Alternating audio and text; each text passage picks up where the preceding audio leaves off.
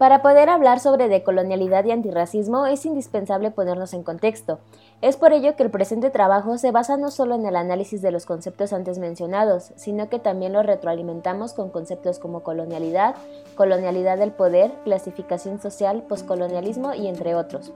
En otras palabras, para entender qué es la decolonialidad, primero hay que entender qué es la colonialidad. Según Quijano, esta se funda en la imposición de una clasificación racial étnica de la población del mundo como piedra angular de dicho patrón de poder y opera en cada uno de los planos, ámbitos y dimensiones materiales y subjetivas de la existencia social cotidiana y a escala societal. Mientras que la decolonialidad es una práctica contraepistemológica, es decir, va contracorriente de las formas de conocimiento preestablecidas. Los estudios decoloniales buscan deconstruir las relaciones de poder establecidas por la colonialidad. Este podcast, además de ser un análisis en donde hablamos de diferentes conceptos y su relación, busca promover prácticas antirracistas que contribuyan a un mejor desarrollo de la sociedad, teniendo como base información sustentada que nos permite ser personas más críticas en cuanto a nuestra historia y conocimientos, así como generar pensamientos más humanos y valorar las diferentes culturas existentes. A continuación se presenta dicho análisis de colonialidad y antirracismo. Colonialidad, clasificación social y colonialidad del poder. Como nos dice Aníbal Quijano en su texto de Colonialidad del Poder y Clasificación Social, no hay que confundir colonialidad con colonialismo, pues aunque estén vinculados, el colonialismo se refiere estrictamente a una estructura de dominación-explotación donde el control de la autoridad política de los recursos de producción y del trabajo de una población determinada lo detenta otra de diferente identidad y cuyas sedes centrales están además en otra jurisdicción territorial pero no siempre ni necesariamente implica relaciones racistas de poder. Claramente, el colonialismo es más antiguo y la colonialidad surge dentro de este. Sin embargo, citando al mismo autor, en los últimos 500 años la colonialidad ha resultado ser más profunda e incluso duradera. La colonialidad constituye un patrón mundial de poder llamado capitalista. Se funda en la imposición de una clasificación racial étnica de la población del mundo como piedra angular de dicho patrón de poder y opera en cada uno de los planos, ámbitos y dimensiones materiales y subjetivas de la existencia social cotidiana y a escala societal. Se origina y mundializa a partir de América, pues es con América Latina que la colonialidad y la modernidad, junto con el capitalismo y el pensamiento eurocéntrico, se hacen mundiales y se convierten en ejes constitutivos de un patrón de poder, el cual sigue predominando en la actualidad. Es en el transcurso del desarrollo de este patrón en donde se forman las identidades societales de la colonialidad, como son indios, negros, amarillos, blancos o mestizos, así como las identidades geoculturales, América, África, Lejano Oriente, Cercano Oriente. Tiempo después, desde el siglo XVII, desde ese patrón mundial de poder se comienza a producir un conocimiento que daba cuenta de las necesidades cognitivas del capitalismo, la medición, la cuantificación, la externalización u objetivación de lo no cognoscible respecto del conocedor, para el control de las relaciones de las gentes con la naturaleza y entre aquellas respecto de esta, en especial la propiedad de los recursos de producción. Denominado racional, el conocimiento eurocentrista fue impuesto como el único conocimiento válido y símbolo de la modernidad. Cabe mencionar que el eurocentrismo no es una visión exclusiva de los dominantes, sino de todo aquel educado bajo su hegemonía. Si lo analizamos, nos podemos dar cuenta de que básicamente todas las sociedades crecemos bajo su yugo, por lo que generación tras generación hemos adoptado este patrón de poder como algo normal y sin cuestionarlo. A raíz de esta hegemonización, el capitalismo se expande al mundo, sin embargo, a mediados del siglo XIX, el Estado-nación ocupa el lugar del capitalismo mundial y se impone como el único enfoque de conocimiento aceptado sobre el capitalismo. Una de las partes que constituyen el capitalismo mundial son el trabajo, en todas sus formas, como por ejemplo esclavitud y el asalariado. Siempre ha estado al servicio del capital y del mismo modo éste se presenta bajo una autoridad como lo han sido el Estado-nación o la burguesía, es aquí donde surgen las clases sociales. Esto se trata de clasificar a la sociedad según ciertas características diferenciales, y no hay realmente nada fundamental que ganar si son tales o cuáles las características que se escogen o deben ser escogidas para que la operación clasificatoria resulte menos ideológica y más objetiva. Pero lo que realmente importa en esta clasificación es el poder. Sin embargo, ninguna de estas características seleccionadas nos permiten indagar en la verdadera constitución del poder en ninguna de sus etapas. Es por ello que Quijano nos invita permite abordar la clasificación social, la cual se refiere a los procesos de largo plazo en los cuales las gentes disputan por el control de los ámbitos básicos de existencia social y de cuyos resultados se configura un patrón de distribución del poder centrado en relaciones de explotación, dominación y conflicto entre la población de una sociedad y en una historia determinadas. En este sentido específico, toda posible teoría de la clasificación social de las gentes requiere necesariamente indagar por la historia, las condiciones y las determinaciones de una dada distribución de relaciones de poder en una sociedad, porque es esa distribución del poder entre las gentes de una sociedad lo que las clasifica socialmente, determina sus recíprocas relaciones y genera sus diferencias sociales, ya que sus características empíricamente observables y diferenciables son resultados de esas relaciones de poder, sus señales y sus huellas. Como es sabido, al menos en la sociedad colonial moderna, este es clasificado bajo el lineamiento de la colonialidad del poder y sus dos ejes centrales, es decir, trabajo, raza y género, a través del control de la producción de recursos de sobrevivencia social y el control de la reproducción biológica de especie. El primero implica el control de la fuerza de trabajo, así como de los recursos y beneficios, mientras que el género implica el control del sexo y sus resultados, es decir, placer y descendencia. En cuanto a la raza, esta surge incorporándose a las anteriores. La colonialidad del poder es el eje que las articula en una estructura como un poder. La distribución de las gentes en las relaciones de poder tiene en consecuencia el carácter de procesos de clasificación, desclasificación y reclasificación social de una población, es decir, de aquella articulada dentro de un patrón societal de poder de larga duración. El poder está siempre en estado de conflicto y en procesos de distribución y redistribución. Sus periodos históricos pueden ser distinguidos precisamente en relación a tales procesos. Como podemos observar, en la colonialidad de la clasificación social se distinguen las identidades raciales y están divididas entre dominantes y dominados, es decir, europeos y no europeos respectivamente. Por otra parte, las diferencias fenotípicas también constituyeron la clasificación en las identidades raciales. Las principales características fueron el color de la piel y los ojos, para después añadir a esta lista la forma y el tamaño de la nariz, así como del cerebro. Sin embargo, el rasgo más distintivo fue precisamente el color de la piel, clasificando así a los dominantes como la raza blanca, o sea, europeos, y a los dominados como la raza de color, no europeos. Cabe mencionar que la colonialidad se ha posicionado en diferentes ámbitos, entre los cuales también destaca la articulación política y geocultural y la colonialidad de la distribución del trabajo. En la colonialidad de la articulación geocultural, los territorios y las organizaciones políticas de base territorial colonizadas parcial o totalmente o no colonizadas fueron clasificadas en el patrón eurocentrado del capitalismo colonial moderno, precisamente según el lugar que las razas y sus respectivos colores tenían en cada caso. Así se articuló el poder entre Europa, América, África, Asia y mucho más tarde Oceanía. Mientras que la colonialidad de la distribución mundial del trabajo en torno a la colonialidad del poder, el centro, la forma dominante no solo estructuralmente, sino también a largo plazo demográficamente de la relación capital-trabajo, fue salarial. Es decir, la relación salarial fue principalmente blanca. En la periferia colonial, en cambio, la relación salarial fue con el tiempo estructuralmente dominante, pero siempre minoritaria en la demografía como en todo lo demás, mientras que las más extendidas y sectorialmente dominantes fueron todas las otras formas de explotación del trabajo, como esclavitud, servidumbre, producción mercantil simple y reciprocidad.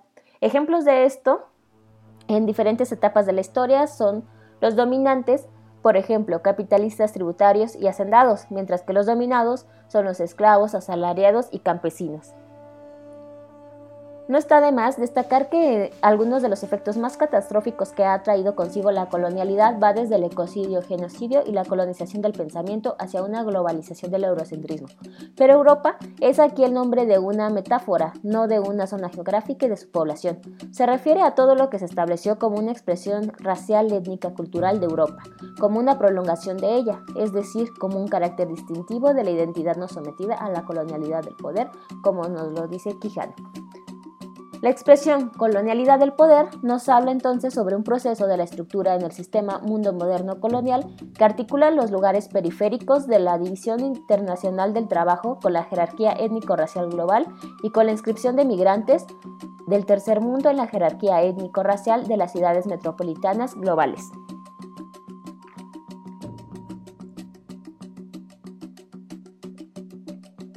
Poscolonialismo. El poscolonialismo se basa en la crítica a la colonialidad desde visiones multidisciplinarias. De acuerdo con el Diccionario Latinoamericano de Filosofía, podemos entender a la poscolonialidad desde tres puntos de vista. En su acepción temporal, el poscolonialismo aparece como un periodo histórico iniciado en 1947 con la independencia de la India una vez finalizada la Segunda Guerra Mundial, cuando se quebrantaron los, los fundamentos geopolíticos del orden colonialista establecidos por Europa desde el siglo XVI. Los procesos emancipatorios en Asia y en África, la aparición de los nacionalismos del tercer mundo y su inscripción ambigua en las zonas de influencia definidas por la Guerra Fría, así como el éxodo masivo de inmigrantes hacia los países industrializados, serían algunas de las características del periodo poscolonial. En su acepción discursiva, el poscolonialismo hace referencia a las literaturas producidas en los territorios ocupados durante el periodo colonial, o bien a las prácticas discursivas contrahegemónicas que lograron quebrantar o desplazar los saberes utilizados por Europa para legitimar su dominio. Finalmente, la acepción epistémica del poscolonialismo tiene que ver con las llamadas teorías poscoloniales, surgidas durante los años 80 en Inglaterra y los Estados Unidos. Las pautas centrales de estas teorías fueron definidas por el palestinense Edward Said, quien en su libro Orientalismo, publicado en 1978, inició una genealogía de los saberes europeos sobre el otro, mostrando los vínculos entre ciencias humanas e imperialismo. Este camino fue seguido rápidamente por académicos indios como Spivak, surafricanos como Parry, árabes como Ayhaz y latinoamericanos como Mignolo. El concepto de poscolonialismo nace en el círculo de intelectuales de la India que utilizan este concepto para describir las consecuencias presentes en su país después del colonialismo británico. Sin embargo, para América Latina se inició la concepción postcolonial al inicio de los años 90 por el Grupo Latinoamericano de Estudios Subalternos, inspirados precisamente por el Subaltern Studies Groups de la India. Dicho grupo se organizó por varios pensadores y se formalizó en 1994 cuando anunciaron su postura en el manifiesto inaugural de la conferencia de la Asociación de los Estudios Latinoamericanos. Aunque por ciertas problemáticas internas, el grupo fue disuelto y se reinició uno nuevo en 1998. El grupo Modernidad, Colonialidad, MC. Algunos de los principales pensadores que formaron parte son Edgardo Lander, Arturo Escobar, Walter Mignolo, Enrique Dussel, Aníbal Quijano, Ramón Grosfoguel, Agustín Laumontes, Immanuel Wallerstein, Santiago Castro Gómez, Oscar Gardiola, Zulma Palermo, Javier Sanginés, Catherine Walsh, Nelson Maldonado Torres, José David Saldivar, Lewis Gordon, Boaventura de Santos, Livia Grueso, Marcela Fernández Osco, Jorge Sanginés, Ana Margarita Cervantes Rodríguez, Linda Alcoff y Eduardo Mandieta. El poscolonialismo a menudo se incorpora a las prácticas generales de oposición por parte de personas de color, intelectuales del tercer mundo o grupos étnicos. Se dice que la decolonialidad, tanto analítica como programática, se mueve más allá de lo poscolonial, porque la teoría y la crítica poscolonial es un proyecto de transformación académica dentro de la academia.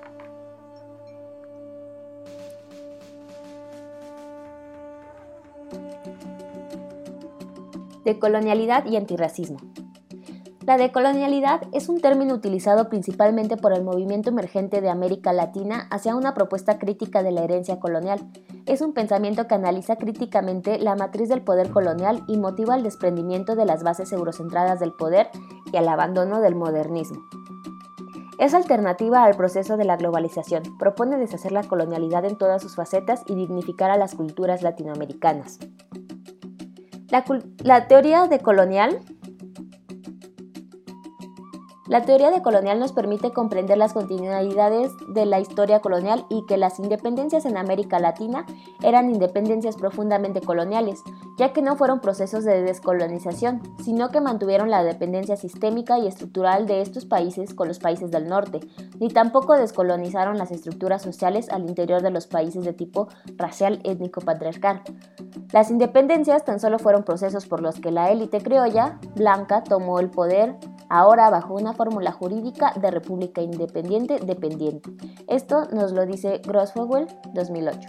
Es importante conocer la estructura de la colonialidad en todas sus formas, pues la descolonización no eliminó la colonialidad, simplemente transformó su forma externa. Hoy en día, la lucha contra la dominación implica la lucha contra la colonialidad del poder, del ser y del pensamiento en conjunto para terminar con el patrón de poder capitalismo eurocéntrico que sigue predominando en el mundo, así como combatir el racismo y la discriminación. En resumen, la perspectiva de colonial es un intento de reescribir la historia desde otra lógica, otro lenguaje y desde otro marco de conocimiento alternativo al eurocentrismo, modelo final que finalmente el pensamiento de colonial se encamina a la creación o construcción de nuevas condiciones de conocimiento, existencia y de poder que permitan el surgimiento de, de sociedades distintas. Antes de continuar, resulta importante hacer una breve pausa para hablar sobre el racismo y comprender mejor el tema de decolonialidad. El racismo es un lenguaje colectivo al servicio de las emociones de cada uno. La ideología racista no es solamente, y no tiene por qué serlo, una doctrina. Es un sistema de creencias socialmente compartido por los miembros de una colectividad, un conjunto de representaciones sociales que define la identidad social de un grupo, es decir, sus creencias compartidas acerca de sus condiciones fundamentales y sus modos de existencia y reproducción. Entonces, construir una cultura antirracista se trata de destruir los mecanismos de dominación social, empezando por los dispositivos que componen la lógica del racismo, la división radical entre otros y ellos, la escenización y estigmatización, si el racismo es una concepción del mundo, entonces el antirracismo tiene que ser ante todo un proceso de descolonización de nuestro imaginario y una redefinición de nuestra identidad. Renovar la acción antirracista desde un enfoque crítico y transformador significa deconstruir, llevar a cabo un trabajo interno de deconstrucción de la cultura dominante, fundamentalmente racista, y construir una contracultura auténticamente antirracista. En el texto Racismo y Antirracismo, Comprender para Transformar, Idañez y Burachi nos hablan sobre la propuesta de un antirracismo crítico que se basa en propuestas como la línea de trabajo social antiopresivo de Dominelli, la perspectiva radical de Lavalette, antidiscriminatoria de Okitikpi, antirracista de Bati y crítica de Fock, que además promueve la participación, reconocimiento y empoderamiento de poblaciones racializadas. En resumen, la propuesta antirracista no se trata simplemente de un modelo, sino que es una propuesta teórica y metodológica en construcción entre diferentes actores con un enfoque científico pero también popular, teórico y práctico. Por ello, quienes promuevan el antirracismo deben contribuir a la deconstrucción del racismo desde todas sus facetas culturales. Como dice Grosfowl, se trata de ser conscientes desde donde teorizamos, evitar el eurocentrismo y el falso universalismo, teniendo siempre en cuenta la particularidad de nuestras propuestas y la importancia de las epistemologías del sur en los procesos de resistencia a la dominación. No podemos contribuir al antirracismo sin admitir la colonialidad de nuestro saber, sin deconstruir los modelos implícitos que subyacen a nuestra forma de intervenir. Se trata, antes de todo, de dar espacio a prácticas antirracistas que se desarrollan desde los márgenes, reconocer la capacidad de autodefinición de los grupos subalternos, lo cual significa inevitablemente redefinir nuestra identidad. A manera de conclusión, nos resulta complicado hablar de un tema sin tocar otros, pues es necesario ponernos en contexto. Sin embargo, la colonialidad y sus consecuencias ya es un tema muy conocido por la mayoría en la actualidad, aunque de forma superficial o sin saberlo, hemos sido testigos de cómo la colonialidad del ser, saber y del pensar nos ha afectado, sobre todo en América Latina. Según Dominelli, la descolonización de su marco de referencia, diálogo y reconocimiento son los tres elementos básicos a partir de los cuales el antirracismo europeo debe reconstruir su El antirracismo tiene que ser entonces esencialmente reflexivo, incluyendo siempre la dimensión del poder. Es por ello que se vuelve indispensable analizar estas supuestas alternativas antirracistas y decoloniales desde un marco crítico en donde se redefina la cultura antirracista a través de espacios para el diálogo y acción en todas partes, incluyendo aquellos que pertenecen a la parte dominante, pero que quieren cambiar la situación y el sistema de opresión. Esto implica entonces un proceso continuo de cuestionamiento de nuestras prácticas y un replanteamiento dialógico de nuestras estrategias de acción e implica la disposición a cambiar radicalmente la lógica tradicional de nuestras intervenciones, así como reconocer la responsabilidad política de nuestro papel.